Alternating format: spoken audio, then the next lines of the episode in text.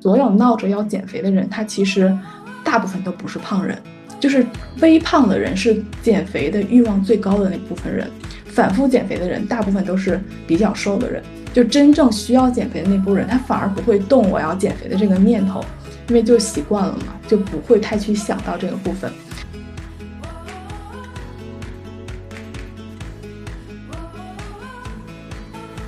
国女孩是一档对谈类播客，每期邀请一位有意思的中国女孩来讲述自己的人生故事和经验。我们希望用生命影响生命，让大家看到人生的可能性。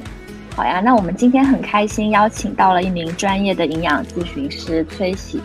那崔喜是我就形成健康生活方式过程中一个很重要的引导。然后刚刚也在聊，也帮助了我身边很多的朋友。所以今天很开心能邀请到崔喜来分享他的个人成长的故事，然后也分享一些健康生活方式的洞见。欢迎崔喜，欢迎欢迎。Hello，Hello，Hello，大家好，我是营养师 Tracy。然后我要先介绍一下我的背景和呃其他方面的，对吗？嗯，是的，嗯，然后我其实呃就机缘巧合，我恰好就是学这个专业的。虽然说我没有想到我未来会行使这个专业，但是我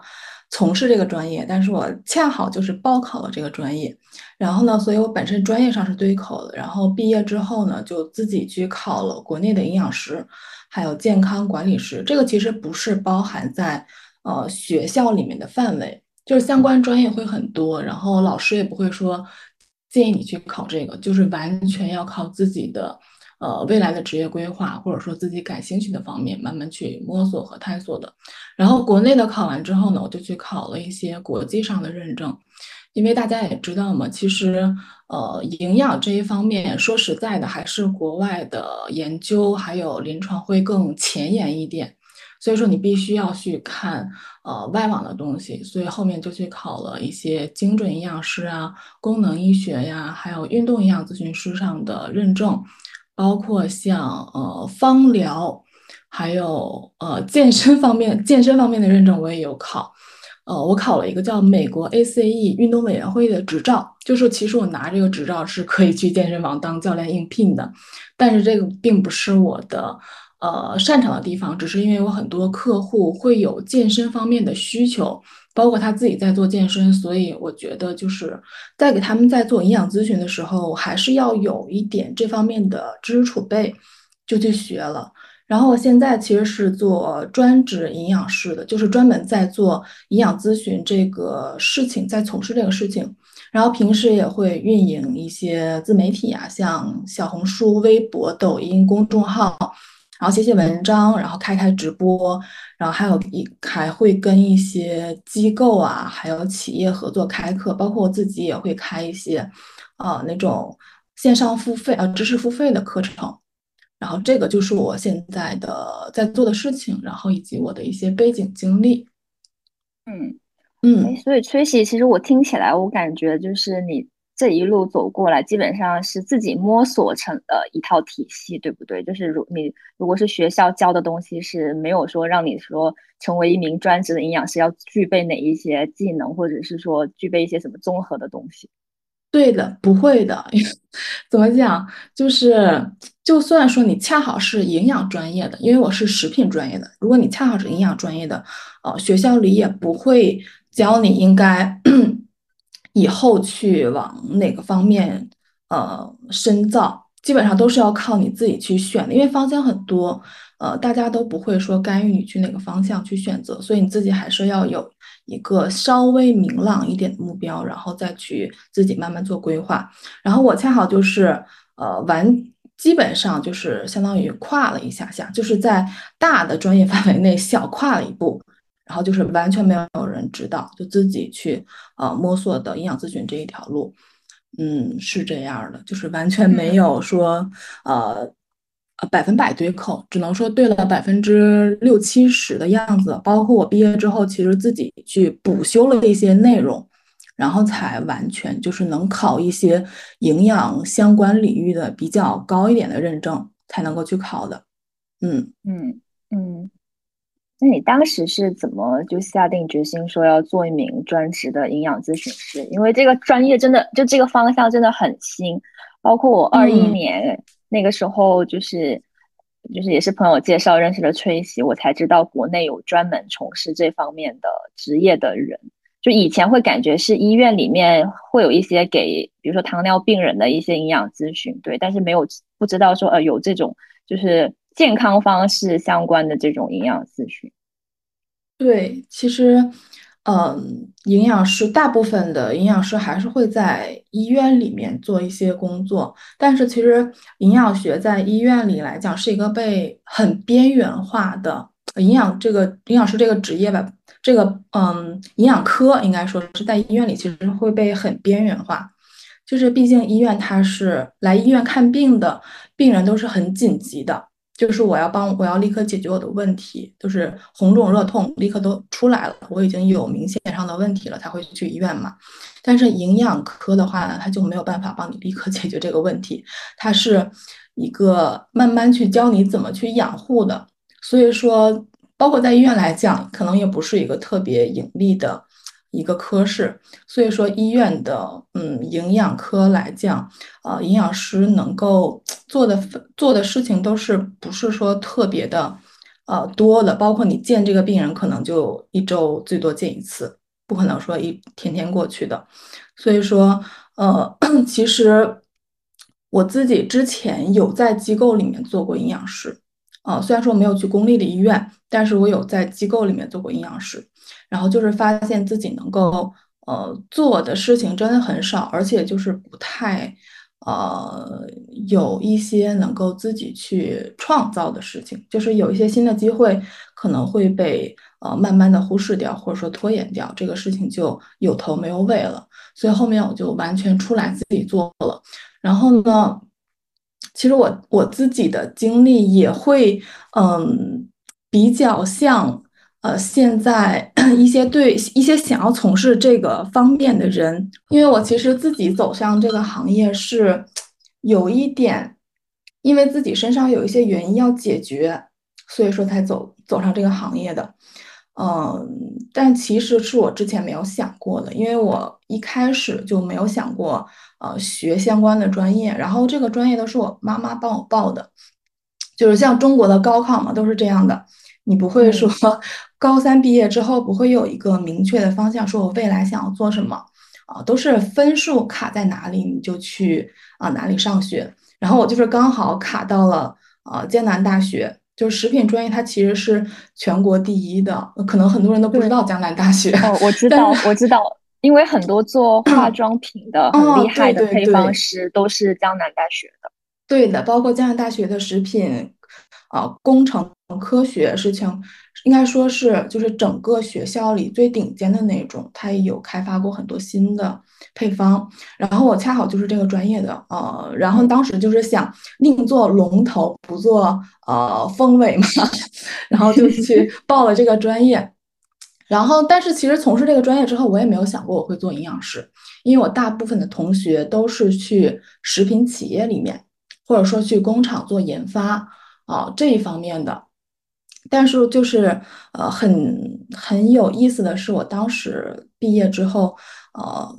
嗯，从高三毕业之后进入大学，就是女生会比较爱美嘛，所以就开始了减肥道路，然后从此我比较糟糕的一段饮食经历就开始了，因为我是一个从小胖到大的人，虽然说我我家是没有胖人的，我妈妈是。生完我之后还是保持九十四斤的体重，而且是北方。北方人九十四斤其实很少见，尤其是天津，你会发现满大街都是胖乎乎的人。但是我妈就是那种天生易瘦体质的。但是就是在高三毕业的时候吧，因为那个时候我也是比较胖啊，高三加上学习压力比较大，我大概是有胖到一百四十多斤。但是我的身高只有一米六三点五啊，一米六四左右，所以说还是挺胖的，而且。嗯，就是毕业之后比较闲嘛，女生就青春期加上爱美嘛，就是仗着自己年轻瞎减肥，就试过很多乱七八糟的饮食方法，什么苹呃三天苹果饮食法，还有哥本哈根，啊，还有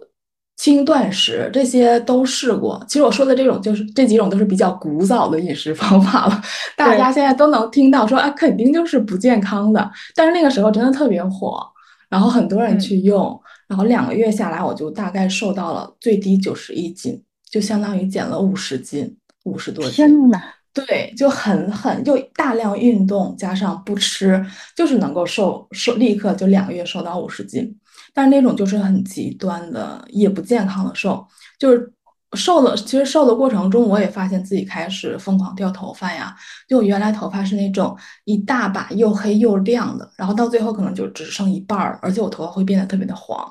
加上我会明显感觉到我的身体状况不是很好。那个时候才。十十九岁，十八十九岁，然后就是整个人脸就特别的黄，然后身上就是动不动就会冒出一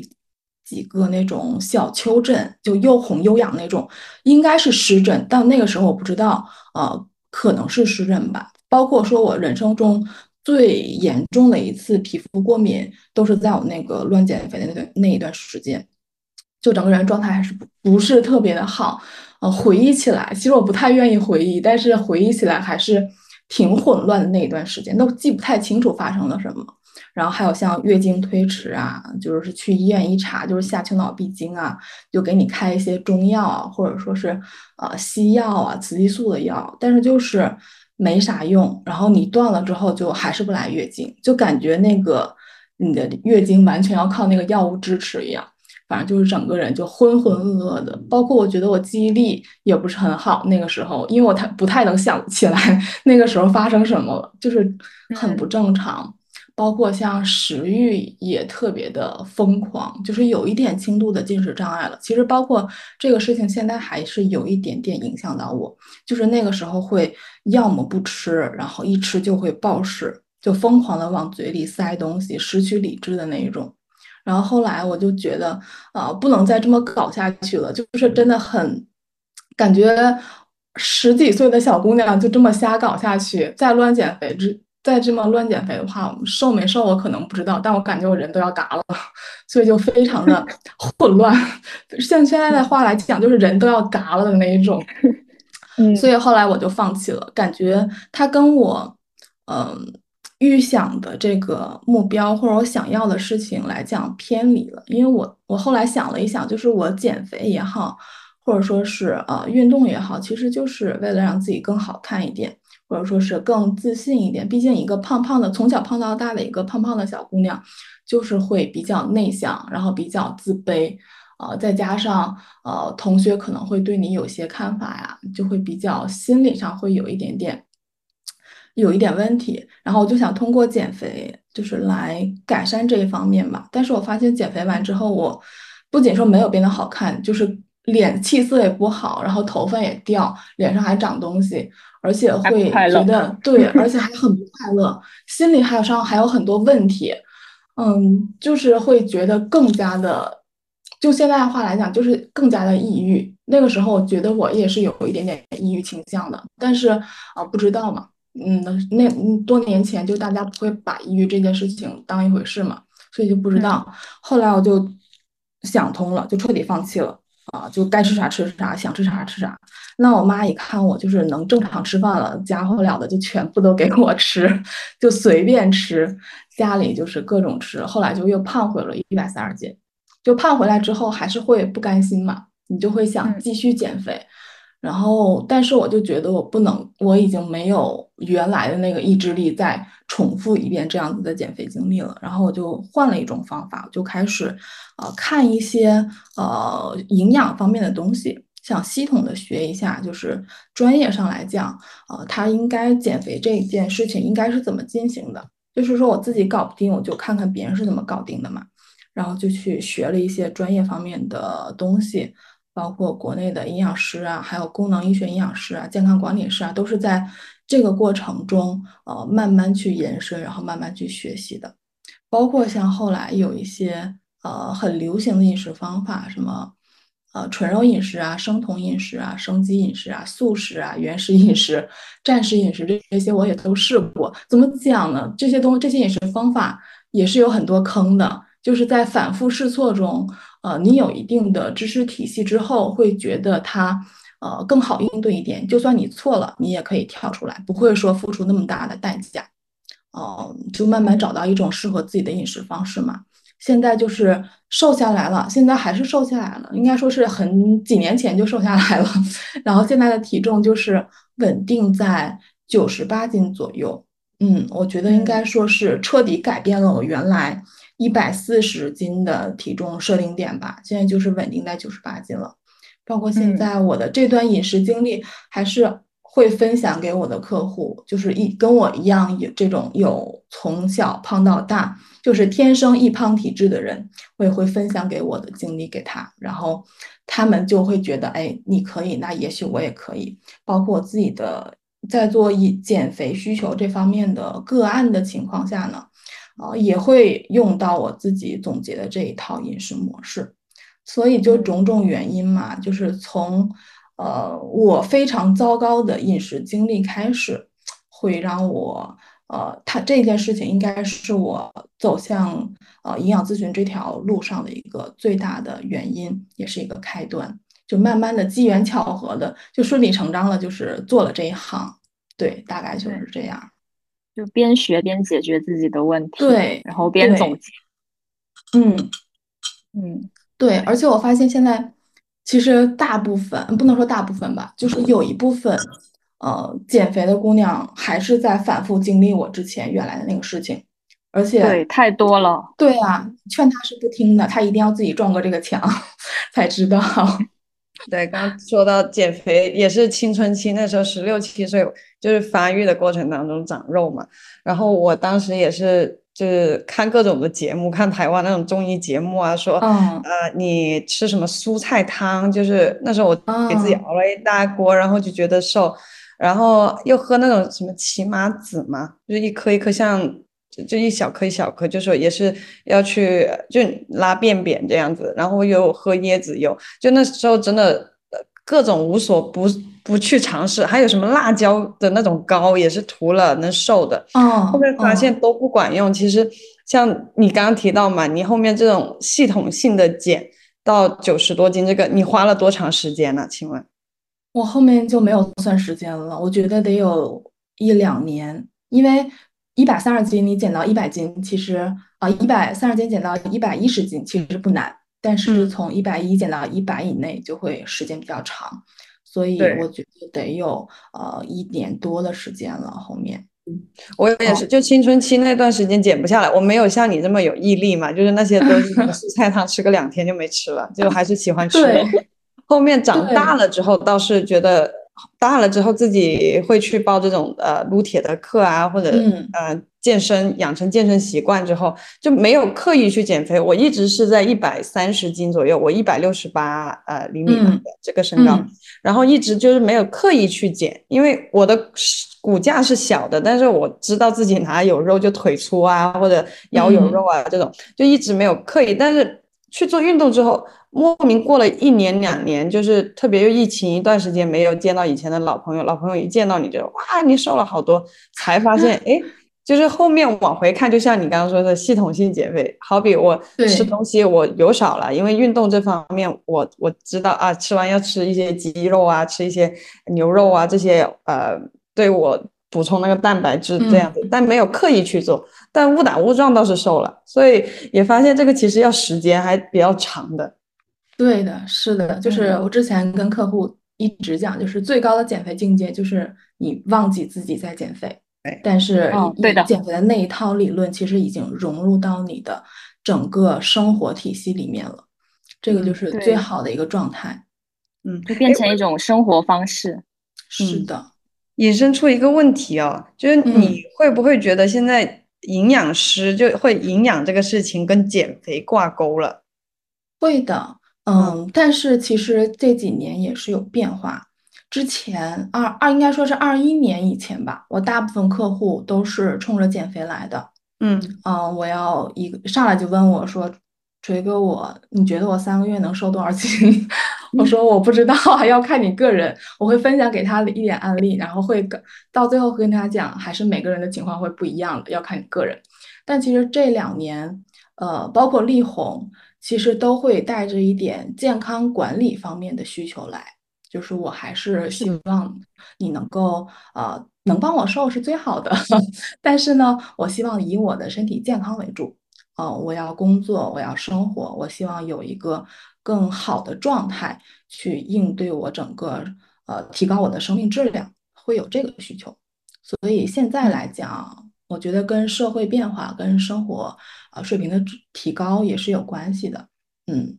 还是会有一点变化的。包括现在找我的，其实大部分都是三十岁，呃，或者三三十岁左右、三十岁以上的，就是有一定经济能力，然后对自己的呃，并且有一一点点身体上的问题，呃，功能性的问题出现，然后来找我调理的啊。所以来讲，现在不光是减肥方面的需求了，呃，健康管理、压力管理，嗯，需求也很旺盛，嗯。对我想请教一下，怎么算是一个叫健康的状态？在你们行业，如果去定义的话，嗯，健康的状态啊，其实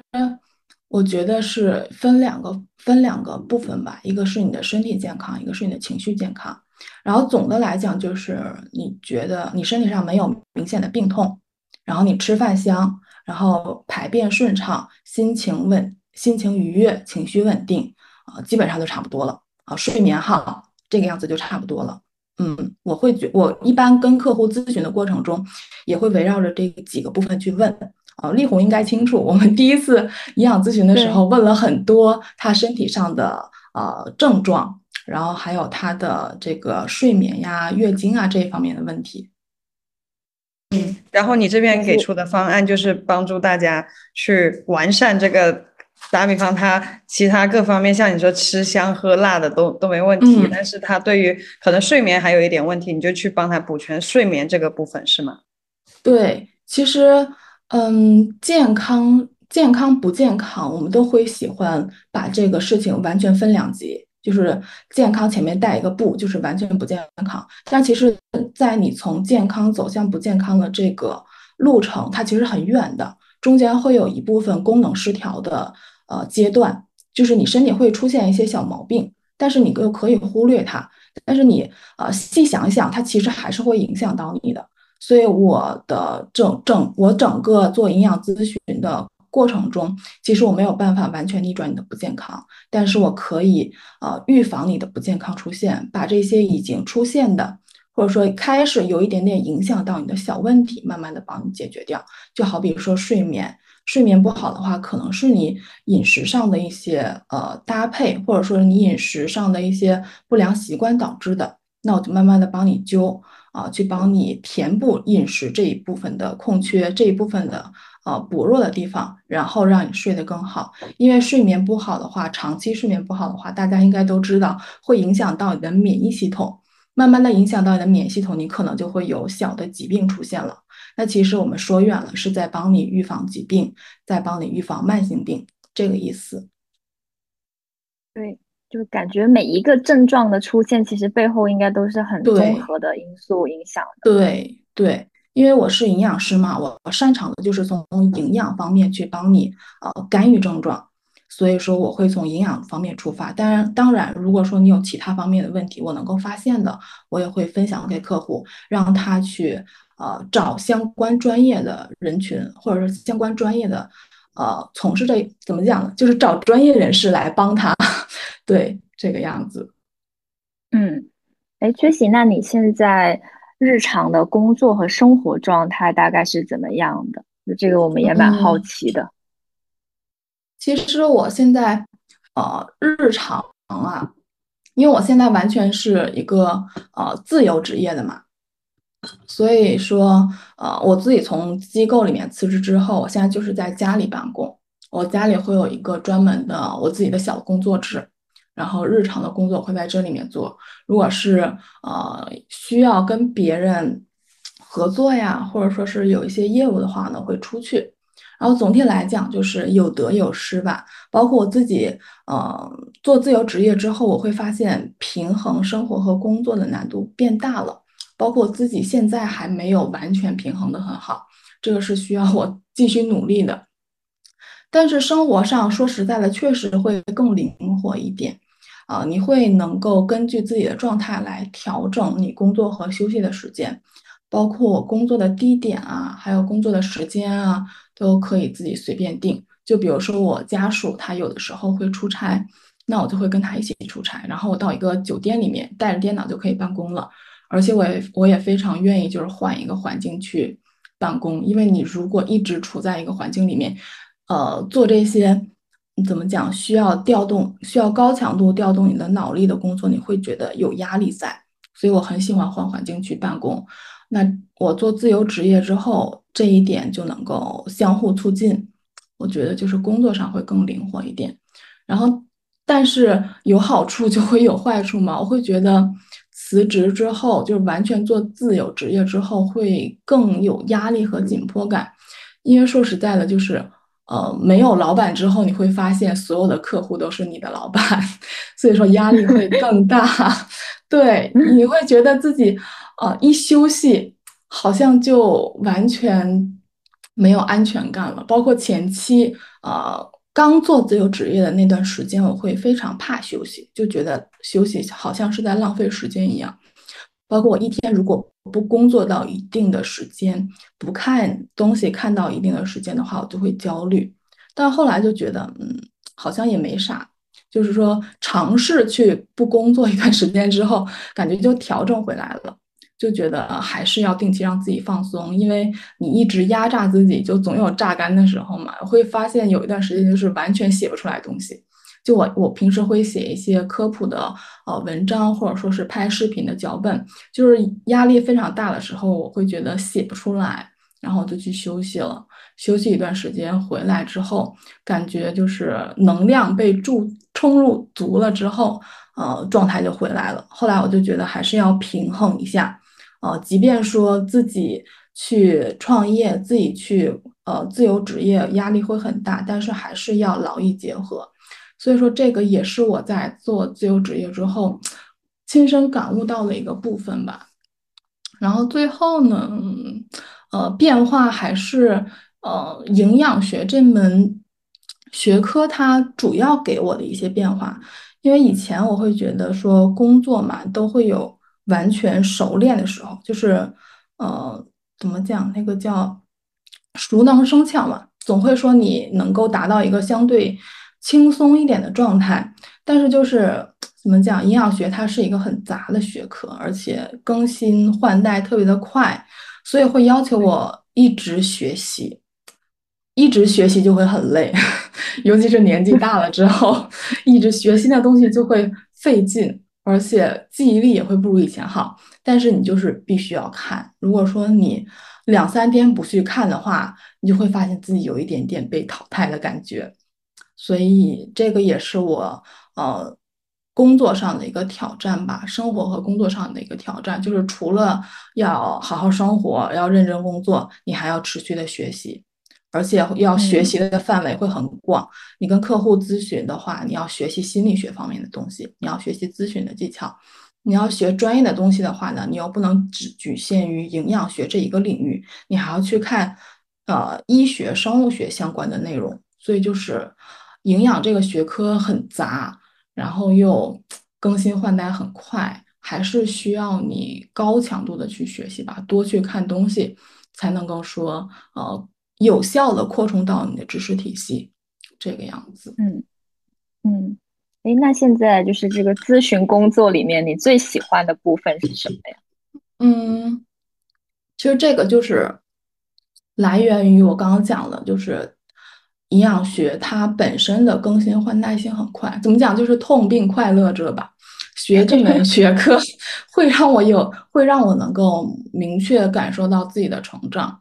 就是说夸张一点，如果说你让我去看几年前写的那些东西的话，我会有一点点看不起过去的自己，就是会觉得说明你在成长。对对，嗯，不忍直视。包括说营养学，它就是每隔几年，每隔一年或者说几个月。几个月就会有一个翻天覆地的变化，就推翻你以前的说法，这种已经很常见了。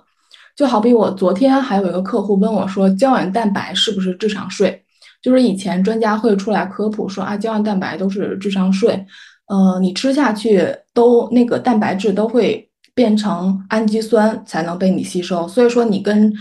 你吃胶原蛋白跟你吃一个鸡蛋是没啥区别的。但是现在就是发现呢，我们肠道中它其实是有一个呃专门回收小的肽链的机制，那这里这个机制就是包括小分子的胶原蛋白肽，所以说你吃进来的这些胶原蛋白它是能够被身体吸收的。而且它会定向的往我们身体中那些胶原组织沉淀，就比如说头发呀、啊皮肤啊、关节呀、指甲呀，都能够受受到这个滋养和修复。就几年前，如果说客户跟我讲他吃胶原蛋白，说确实是感觉指甲变硬了，头发长得更多了，或者说皮肤的屏障变好了，还会觉得说，嗯，可能是你的心理作用。但是现在就是发现，其实它其实是确实是有作用的，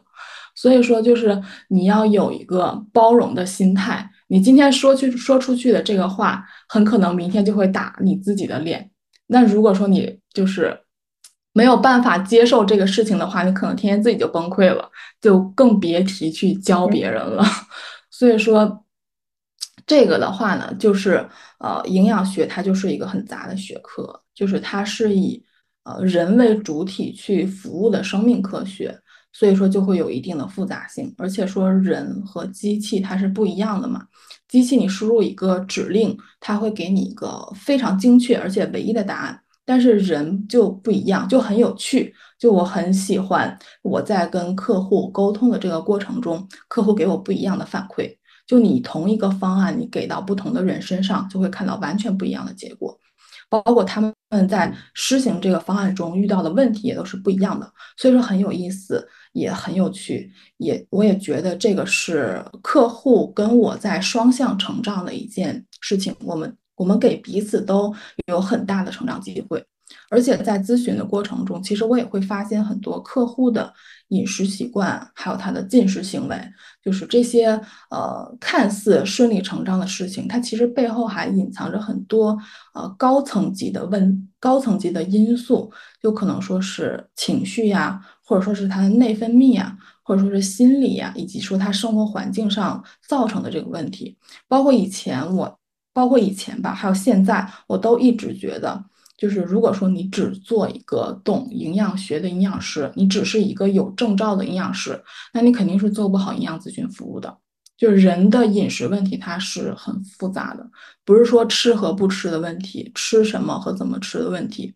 就有的时候你告诉他应该吃什么，不吃什么，呃，他其实是做不到的。他很有可能就是我知道，但是我就是没办法做到，我就是不愿意去做。所以说，你如果就是只会很机械的。去重复啊，告诉你的客户他营养上的对错，那方案其实就很难推行下去。尤其是遇到现在很多进食障碍的，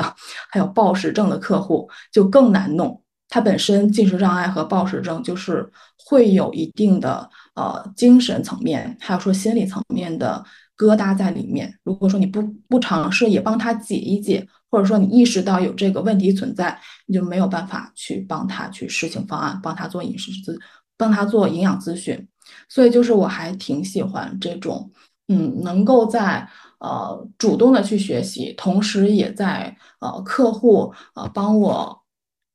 就是嗯怎么讲，同时也在教客户的时候学到不同的东西，然后在这种成长的状态下的自己吧。就是更准确的来讲的话呢，就是我还是挺喜欢学到新东西之后这个刺激还有兴奋的感觉的，这个是能够让我就是一天工作下来很开心的一件事情，所以说是我可以继续下去这份工作的一部分原因。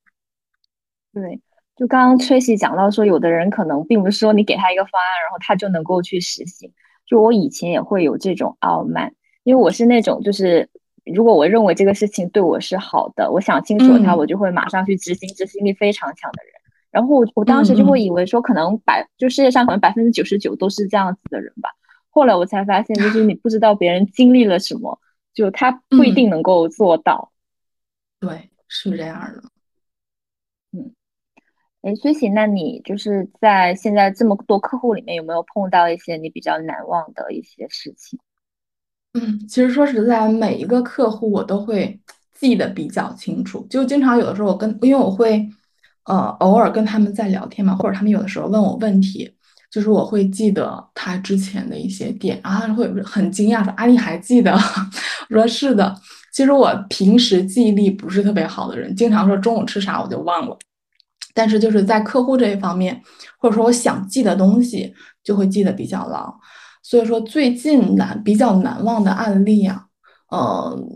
很难评。就是讲一个我年大家可能会比较有共鸣的吧，就是我年前，包括我自己也挺有共鸣的，就是我年前帮一个一百五十多斤的姑娘，她做内分泌调理。还有减肥备婚这两方面是一起做的，因为他就是后年底就要结婚了，然后去医院查查出来了多囊，还有脂肪肝，然后还有一些呃生育相关上的问题，以及说他本身其实是一个很胖的人，他来找理找我调理，其实是想解决内分泌方面的问题，因为结婚之后可能会有生育的需求嘛，但是我一看说。你一百五十斤，你是要先减肥的，不然说你不瘦下来，其实是没有办法调理内分泌的。然后我就帮他先去减肥，然后同时带着调理了一下内分泌，就调了三个多月。然后结婚前他自己又冲刺了一下，因为他发现哎能瘦下来，那我就干脆冲一下。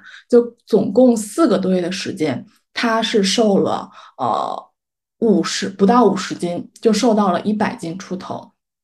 就是。他本身原来也是一个从小胖到大的一个易胖体质，包括他还去做了那个基因检测，就上面所有的结果，他给我看了那个报告，我一看，所有的结果都显示他天生就是一个易胖体质，而且说他家里还有像糖尿病，啊，还有说三高的长辈，他是一个东北人，其实东北呃肥胖率也是一个比较高的城市，所以说他来找我的时候。我是没有抱他，他自己是没有抱太大希望的。但是毕竟是要结婚了嘛，呃，要先解决健康的问题，然后瘦的这方面还是想要冲一下。结果就一下子减到了，减掉了，应该是三分之一个自己，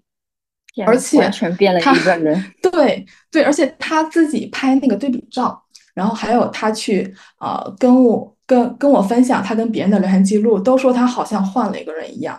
而且他觉得自己的饮食竟然没有多大变化，就该点外卖还是点外卖，该聚餐还是聚餐，偶尔就是呃会有，因为年底可能会有家里的聚会嘛，就有个小蛋糕啊啊小甜品呀，还是会吃一点，就是没有特别的去管嘴，还是能瘦的。所以说，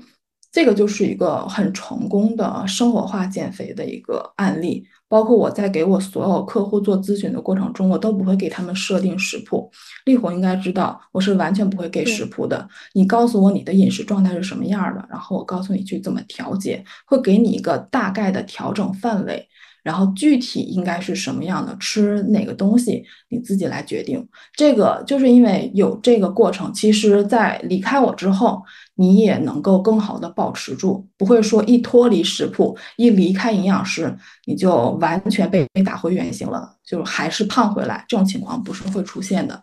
而且说他以前还是有呃多囊、脂肪肝、胰岛素抵抗这方面的问题，但是瘦下来之后就都没了。就是他再去医院去，呃，做 B 超拍他的卵巢，已经没有多囊的问题了，雄激素也降下去了，所以就是回到一个呃身材比较平衡，然后说呃那个妇科也很好，一个比较好的状态，她就是非常开心的去结婚了。包括她的老公，因为她刚开始没有想减肥的一部分原因，就是她周围全部都是胖乎乎的人，她老公也挺胖的，所以就是。都没有动力去减肥，你会发现很神奇的一件事情：所有闹着要减肥的人，他其实大部分都不是胖人，就是微胖的人是减肥的欲望最高的那部分人。反复减肥的人，大部分都是比较瘦的人，就真正需要减肥的那部分人，他反而不会动我要减肥的这个念头。因为就习惯了嘛，就不会太去想到这个部分，所以她的老公跟着她是一起吃的，因为他们那个时候已经快要结婚了，就住在一起了，所以他俩是吃一样的东西的。然后他俩原来都很胖哦，结果她老公比她瘦的还要多。她老公原来也有脂肪肝，就跟她一起做饮食呃调理啊，跟她一起做呃备婚调理的时候，她老公瘦的比她还要多。所以这个就是挺好的一个案例，就是你自己在做营养咨询、做饮食调理的时候，能够带动家人一起，就是里里外外的一个生活化减肥。就是很多客户会有顾虑，说我自己吃营养餐，啊，自己吃健身餐，我的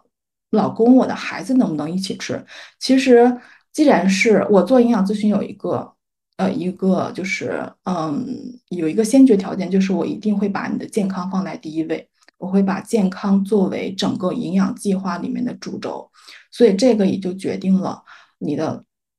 你的这个减脂餐一定是很很以健康为基础去做的，所以你的老公、你的孩子也是可以一起吃的。只有说你全家都能够吃的这个健康餐，才能才是能够帮到你减肥的。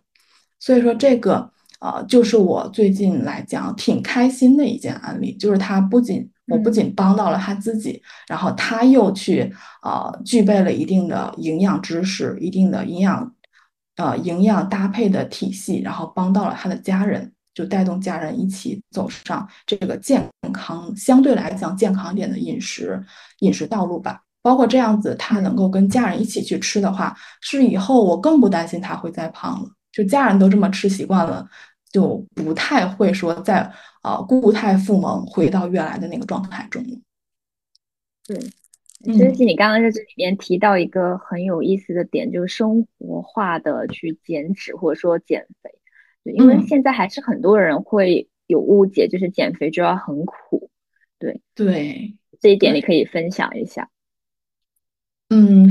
减肥很苦的。其实你要想，为什么会大家觉得减肥很苦？一个就是不能吃嘛，另外一个就是一定要吃的跟你现在的饮食差别很大。但是生活化就会把这两点都否定掉，就是你一定不能吃的跟你现在的饮食结构差别太大，或者说是饮食的获取途径差别太大。就比如说你以前是天天在家吃饭，你减肥的时候一定还要在家吃饭，不要说自己。啊，去买一个什么什么东西吃，买一个代餐吃，或者说买一个沙拉吃，就没有必要。你只要说调整一下你原来在家吃饭的这个做菜方法，就以前是高温爆炒的话，那你现在就是稍微温度低一点慢炒。以前就是呃碳水吃很多的话，你稍微减一点碳水，然后加入一点复合碳水进来。就以前用呃豆油，呃用玉米油，你现在用一点牛油果油，用一点橄榄油，这样子相对健康一点的脂肪，就是慢慢的做替换，不要只做减法，也要做加法。就你以前吃薯片啊，吃蛋糕等小零食，你现在可以吃个酸奶，可以吃一个坚果这个样子，或者说吃一个牛肉干，你还是有零食，还是吃家常菜。然后还是在吃你相对来讲喜欢的东西，你吃的量也没完全没有变，就是还是能够餐餐吃饱，这样子一点一点去变，呃，就是能够做到一个相对来讲生活化的减肥。但是生活化减肥其实用它的能达到的效果其实是有限的，就是能够让你回到一个平衡的状态，呃，不胖不瘦，这是一个平衡的状态。如果说你想要再优化一点，你可能可以在你的生活减生活化减肥上做一。做一点点适当的调整，就能够说达到你想要的那个稍微呃瘦一点，或者说是健美一点啊这样子的身材。但是，一切都是以你生活化减肥这个主轴为主，你的生活状态、你的饮食状态为主去发散的。包括你如果不能够做饭啊，点外卖，就像丽红当时也是经常点外卖，经常对呃经常在食堂吃，对，在食堂吃，我就会告诉你。呃，你可以这样子点外卖搭配，就你原来是呃 A 跟 B 配，我会告诉你，哎，其实 A 可以跟 C 跟 D 配，这样子会更好。你还是点外卖，只不过就换了一下搭配方式嘛。然后吃的时候稍微处理一下，就是呃植物油少吃啊，或者说是啊米饭的量控制到多少啊，早上跟中午如何去搭配呀，然后晚上应该多吃点啥，少吃点啥呀，这样子稍微配一下，你还是。呃，你饮食的途径跟饮食的这个整体的呃口味是没有变化，只不过说我们做了一些细节的调整，而且也不会说让你亏了嘴，不能够吃饱，要挨饿，这个都不是特别有用的方式。挨饿和这个呃完全的干净饮食，嗯，都一定会到最后都会被你放弃的，或者被你丢掉的。呃，你还是要回到一个呃，让自己能够长期去长期去维持，然后长期去保持的一。能够让自己长期去维持、长期去保持，并且却并且说相对喜欢一点的这个饮食方案才是适合你的，然后才是你的生活化饮食，就没有必要做一个呃完全颠覆性的变化。嗯，对，水至清则无鱼，不能太极端。我现在碰到好多人，就是每次说到减肥，就说不要吃碳水就能减肥，然后我心想：天哪，哪有这么简单？对呀。这就是大家的一个误区，因为怎么讲？其实我现在很怕有一些客户问我说：“锤哥，这个健康不健康？”我就想，我很难回答你它健康不健康，因为我会觉得任何食物它都有存在的意义，就不论是呃我们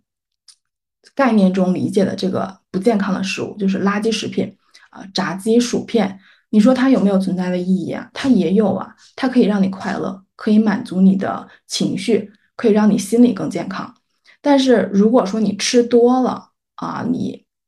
一下子炫一桶，一下子炫好几包，那它其实就是坏的了，它就是不健康的了，它不利于你的身体健康。所以说，重点还是看你怎么去吃，怎么去调整。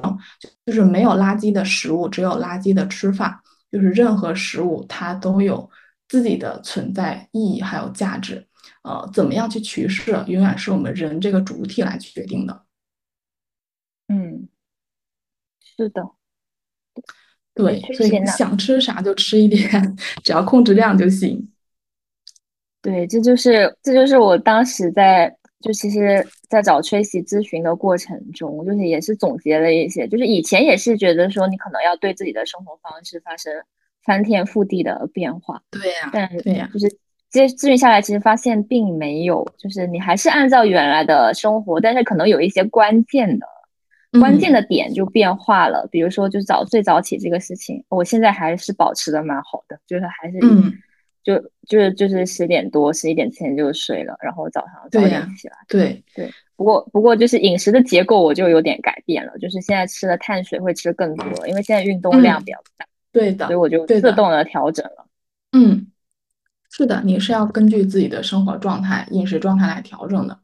就很多减肥的人，包括做饮食调整的人，他会把自己的饮食摆在第一位，就是说我所有的生活，我所有的安排都要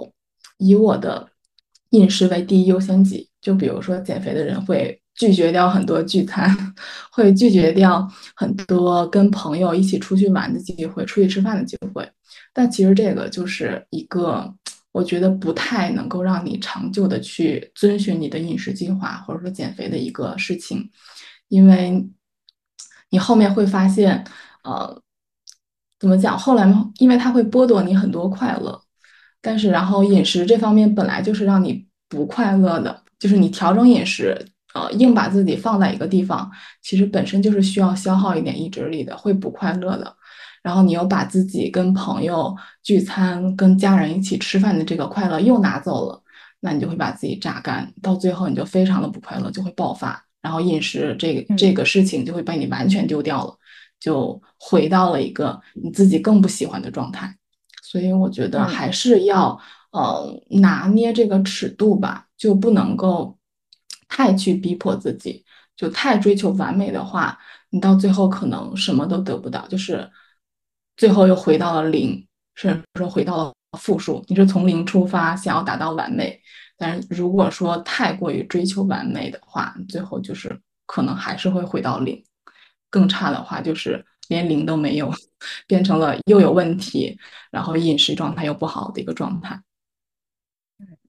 是的。所以，那对于因为我们很多听友其实可能是在城市里面上班的。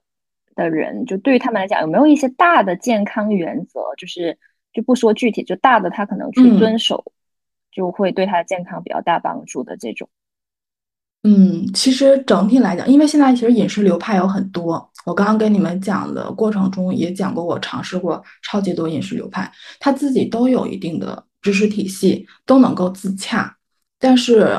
我看下来，我试下来这么多饮食方法，呃。整体来讲能够总结的几条，就是普适性的规律，可以分享给大家。一个就是你一定要吃原形食物，就是呃超级加工食品，它在制作的这个过程中一定是会有营养素流失，然后有一些化学添加成分加进来的。所以说你能吃鸡蛋，呃就不要吃，嗯那个蛋白粉啊，能吃蛋白能吃肉就不要吃蛋白质啊，不不怎么讲，突然间嘴瓢，你能你能吃肉就不要喝蛋白粉。然后你能吃米饭啊，就不要不要吃米糊。然后你能吃呃还有什么？反正就是这些相对原形态的食物，嗯，对，少加工的这种食品。对，你能够看得出来它的原料是啥的东西，你尽量去选这些啊，就不要选那些你已经完全看不出来它是用啥做的了这些东西了。它里面一定会有营养素流失，甚至说有新的添加剂进来。然后第二点就是，呃，要适当的少吃，呃，现在大家应该都不存在挨饿，呃，或者说是饿肚子、吃不饱饭的问题了，大多数情况下都是过度的吃多了，对，吃多了，呃，三餐之外又加零食，心情不好了要吃，心情好了也要吃，但其实你不要太把自己的情绪跟饮食挂在一起，然后要适当让自己的肠胃有空闲的时间。就适当饿一下，绝对不是坏事。你稍微饿一下，这个饿的过程中，你的肠胃其实在做修复啊，在做自我的一个调理，它也要做修正的。不是说只有我们人需要休，我们的我们自己要感觉不能工作要休息，但是其实你的身体中每一个零件也是要休息要空下来的。当你饿的时候，当你不吃的时候，其实对你的肠胃来讲也是一个信号，它也会在做自我调整。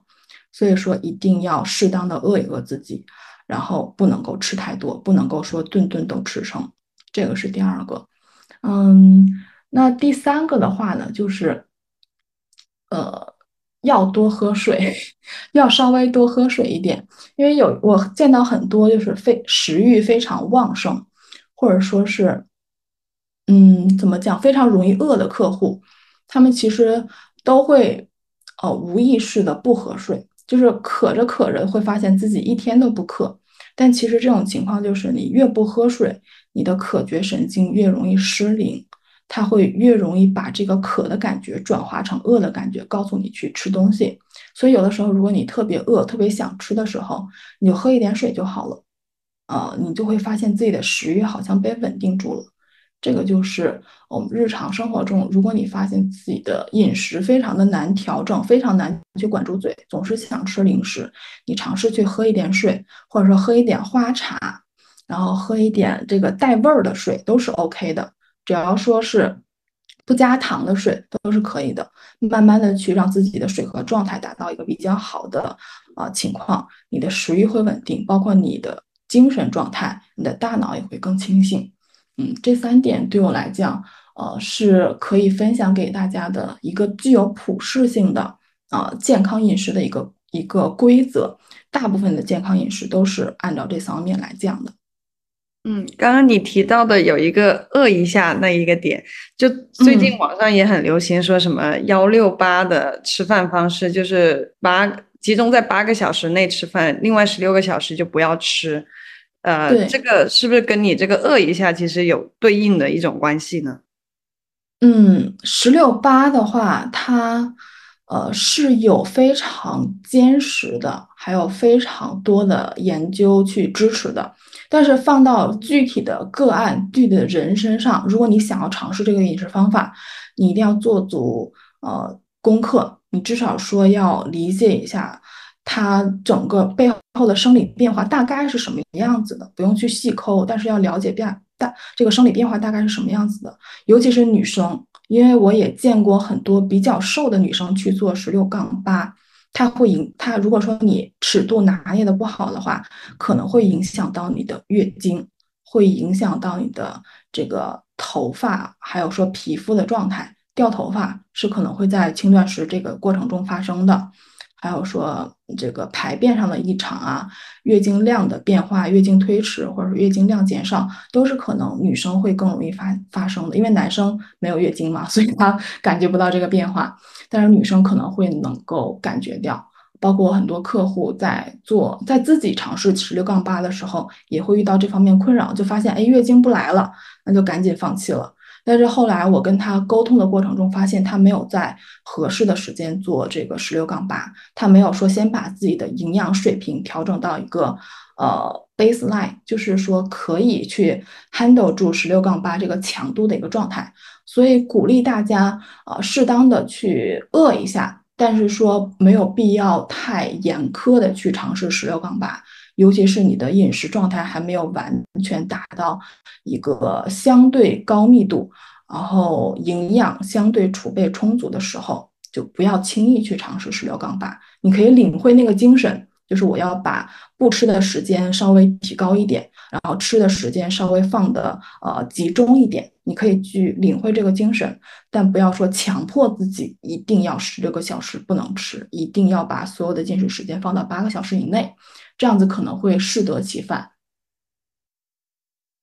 对，总的来说就是不要太极端。对对，还有一种吃法，什么生酮饮食法，也是是不是全吃肉那个？我也觉得。好像有点 extreme 感觉，嗯，其实生酮饮食它是，呃，有一定的，有非常应该说有很多研究基，有很多研究文献支持它对人体是有益的，能够改善一些问题，包括像肠漏症啊，还有癫痫啊，还有情，还有抑郁啊。还有一些嗯过敏上的问题，包括肠易激综合症啊，都都都是可以通过生酮饮食来改善的。但是如果说你一切正常、一切健康，而且生酮饮食跟你自己的饮食习惯、饮食偏好差别很大的话，呃，不建议去尝试。但你可以尝试去去体验一下。但是要不要长期去坚持，我个人是不太建议的，因为呃，从我们国人的这个饮食习惯。还有就是饮食环境来讲，生酮饮食它会消耗掉你太多的意志力，给你太大的压力，那可能你也不太能够去呃完美的做好它，对你来讲负担是更重的。嗯，对，理解。是要自己去尝试。就我觉得很多人就是很爱在网上就是看到一个什么东西，然后就要去往自己身上套。但是他又不理解这个背后的一些大的原则和体系，所以就很危险。对，但是我包括我之前做科普，写一些文章，都会写的非常长，视频动不动就拍二三十分钟的那一种，但是结果就是没有人看啊，然后大家没有耐心去学习啊，都想要你给我一个确定的答案，你不要告诉我需要平衡什么什么东西，你直接告诉我什么能做，什么不能做就结束了。但就人体它是很复杂的，你们没有办法去给到他一个确定的答案，所以说呃那部分人就不愿意看我的东西，然后我也很难去解释，所以说他们他们喜欢看的就是三十秒，然后一分钟，然后或者说是图片加文字，但是这样子的话就很大概率你会看到断章取义的东西，或者说哗众取宠的东西，如果说你硬往自己身上的套的话，就可能。会有一些，反而会有一些损伤出现。就大家如果真的想去调整自己的饮食，要么你是找一个专业可以呃帮到你的人，根据你的情况来去帮你调整的人，专业的人士去帮到你。那另外一个部分就是你可以去自己学习，你多看一些这方面的内容，然后去呃翻一下这个饮食方案它背后的呃基础逻辑是什么样的，它的这个。研究数据是什么样子的？它可能会遇到哪些不良反应？这些你都搞清楚之后，或者说有一个大概的概念之后，心理预期之后，你再去试，你也能够把这个方案执行的相对比较好。因为很多人会呃骂这个方案不好，其实并不是这个方案本身的问题。这种饮食方法，也许它真的是很好的，它帮到了很多人，包括和你问题一样的人。但是每个人用它的这个方式都不一样。也许你看到的那个文章，你看到的那个食谱，它刚好就是一个假的东西，它并没有说领会到这种饮食方法的精髓，所以你就会被它误导，你就会觉得这个饮食方案它本身就是不好的。所以就像食物一样，我觉得所有食物都是有自己存在意义和价值的。饮食方案也是一样的，它一定会有定，就是特定的适用人群，还有说一定的逻辑和道理，还有一定的科学性在，但具体就是看这个人要怎样去适应它，以及说它适不适合你。嗯是的，崔喜，你要坚持更新下去，要科普下去，不能让哗众取宠的内容就是 充斥在这个社会上，其实也很害人。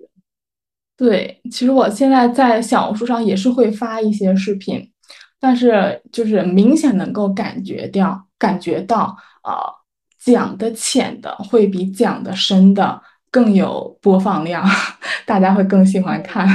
讲的深一点，大家可能就划走了，不看了，什么玩意儿听不懂。对，但是肯定是会帮助到有缘分的人的，就是或者愿意学习的人。是的，嗯。好呀，那我们现在来到节目的最后，就是我们也希望，呃，中国女孩这个计划可以跟我们的嘉宾和我们的听友一起来成长。那也想请崔喜跟三年后的自己说一些话。嗯，三年后的自己，其实，呃，我觉得我有一句特别喜欢的话，就是，呃，勇气里面有天才、力量，还有魔法。所以我觉得我每次缺乏勇气，或者说是在纠结，不知道要不要做，很犹豫的时候，嗯，这句话给了我很大的支持。包括我也把它写在了我的这个办公桌的旁边。我有一有一个小的贴纸，专门写了这句话。每当我就是有一点退缩的时候，我会觉得试一下呗，也许试了之后就会有顺理成章的事情发生，就会能够很好的进展下去。包括我能够很果断的辞职，从机构里面出来，自己在做这件事情，然后开展新的业务，做自媒体啊，不拉不拉，尝试这些挑战，也都是说，呃，需要很大的勇气，或者说是勇敢一点去面对的，因为不确定性真的太多了。所以说我还是希望自己能够在三年后啊，继续保有这个勇气啊，继续勇敢一点去面对工作上还有生活上的挑战。就是把这句话再重复一遍，送给自己，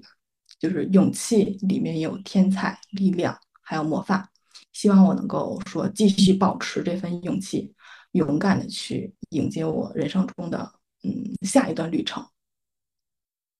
嗯，好有力量的一句话。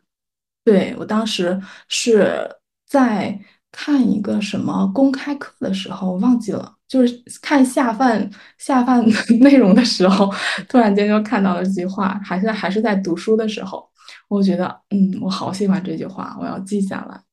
然后就一直记到现在。包括每次看它的时候，还是会觉得很有很有兴奋的感觉，对，很有兴奋的感觉。好呀，那今天谢谢崔喜的分享。谢谢 Tracy，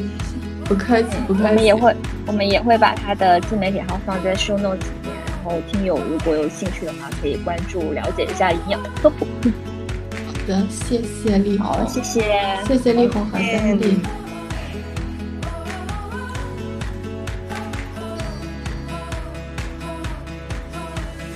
中国女孩非常需要你的支持，订阅、点赞、评论、转发都会对我们特别有帮助哦。欢迎大家在 Show Notes 找到我们，添加我们的微信，与我们交流和共创。